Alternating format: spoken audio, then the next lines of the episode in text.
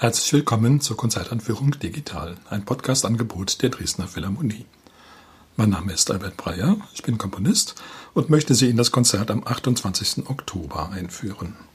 Auf dem Programm stehen die symphonische Dichtung Der Zauberlehrling von Paul Dukas, das Klavierkonzert Nummer 5 von Camille Saint-Saëns und die Ballettmusik Petruschka von Igor Stravinsky.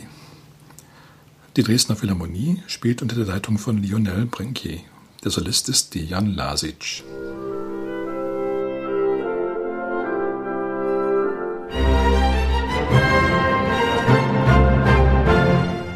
Wahrscheinlich kennt auch heute noch jedes Kind und jeder Erwachsene Goethes berühmte Ballade vom Zauberlehrling.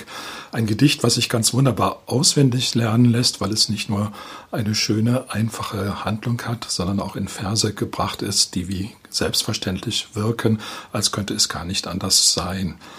Dass dieses Sujet vom Zauberlehrling auch musikalische Qualitäten hat, das liegt eigentlich auf der Hand. Es ist so eine Geschichte, die richtig in Fluss kommt, in einen musikalischen Fluss, der richtig schön dramatisch aufgebaut ist. Und es gibt Gelegenheiten auch zur Unterbrechung und zu Kontrasten.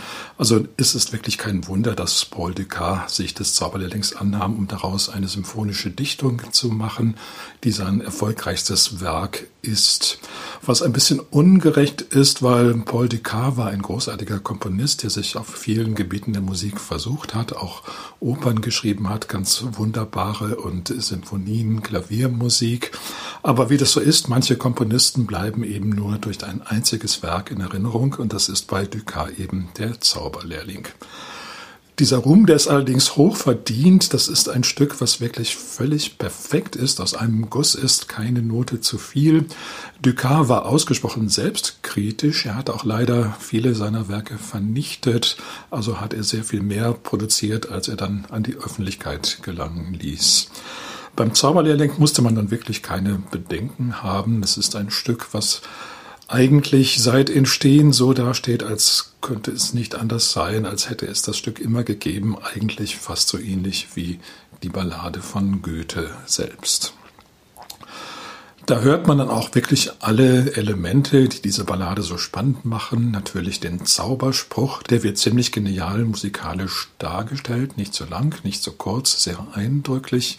Und dann vor allen Dingen das Thema des fleißigen Besens, der also das Wasser herbeischleppt in Eimern und nicht mehr zu stoppen ist. Der tritt zuerst ganz lustig als Fagott-Solo auf und es gibt dann aber eine große Steigerung und dieses Besenthema wird dann richtig bedrohlich und steigert sich. Dann wird der Besen eben kaputtgeschlagen und das hört man auch deutlich im Orchester. Man hört auch vorher, wie der Zauberlehrling vergeblich bemüht, sich des Zauberspruchs zu entsinnen. Er macht da mehrere Anläufe. Also dieses Zauberspruchthema, das erscheint dann eben etwas zu kurz. Es fehlt der richtige Abschluss, das richtige treffende Wort. Nun ja, und am Schluss erscheint eben glücklicherweise dann der Meister, der dann natürlich ganz souverän den richtigen Zauberspruch findet. Das ist im Orchester auch wunderbar dargestellt und daraufhin hat der Spuk ein Ende. Das Klavierkonzert Nummer 5 von Camille Saint-Saëns heißt das ägyptische Konzert. Saint-Saëns hatte es sich zur Angewohnheit gemacht, die Wintermonate in Nordafrika zu verbringen. Da war es ihm in Paris wohl doch etwas zu kalt. Und unter anderem war er auch öfter in Ägypten, in diesem Falle in Luxor und hatte dort die Idee zu einem neuen Klavierkonzert. Sein letztes, das vierte Klavierkonzert, hatte 20 Jahre zurückgelegen, aber Sanson war eben auch selbst ein hervorragender Pianist und konnte es dann doch nicht lassen, ab und zu ein neues Werk auch für sich zu schreiben. Obwohl er schon recht alt war, hat er dann dieses Konzert auch als Solist uraufgeführt mit großem Erfolg. Er war doch ein, naja, fast möchte man sagen, unverwüstlicher Komponist in jeder Hinsicht. Er ist sehr alt geworden, hat im hohen Alter noch Filmmusik geschrieben, eigentlich der erste bekannte Komponist, der das getan hat. Aber davon war dann zur Zeit des ägyptischen Konzerts noch nicht so recht die Rede, obwohl, wenn man will, kann man sagen, diese Musik eignet sich dann doch auch vielleicht sehr gut als Filmmusik. Sie ist sehr plastisch, hat sehr schöne Themen, ist nicht allzu anspruchsvoll zu hören. Es werden da alle möglichen, auch Volkstraditionen herangezogen, nicht nur ägyptisches, sondern auch spanisches und sogar fernöstliches.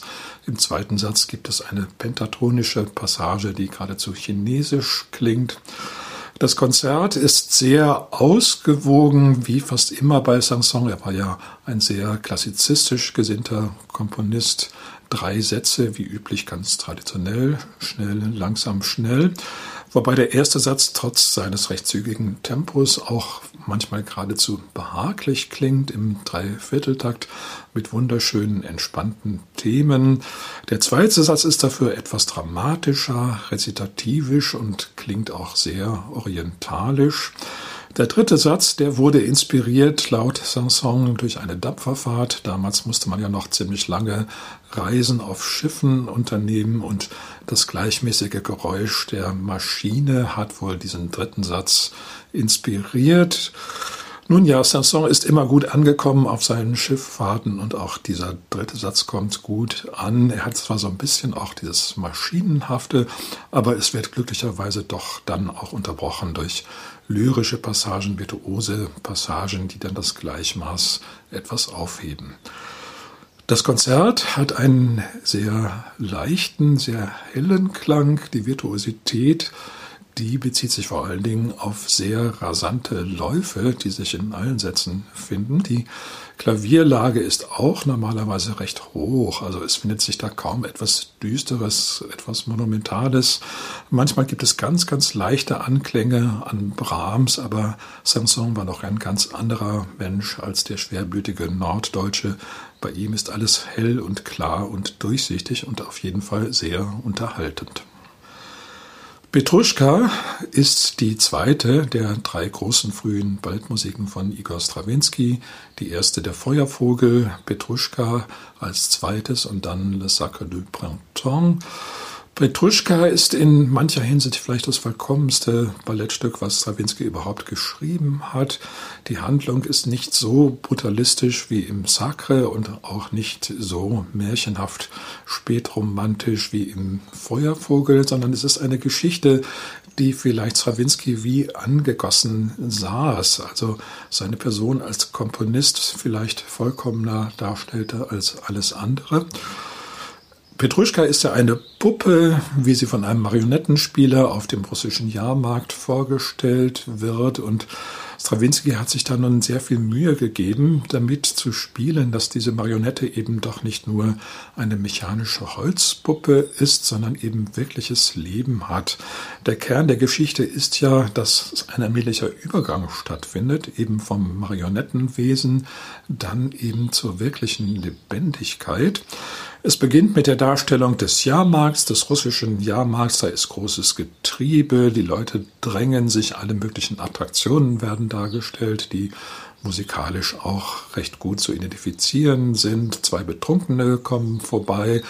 Kurz gesagt, es ist allerhand los und erst im zweiten Teil des Balletts kommen wir dann zu Petruschka, der vorgestellt wird.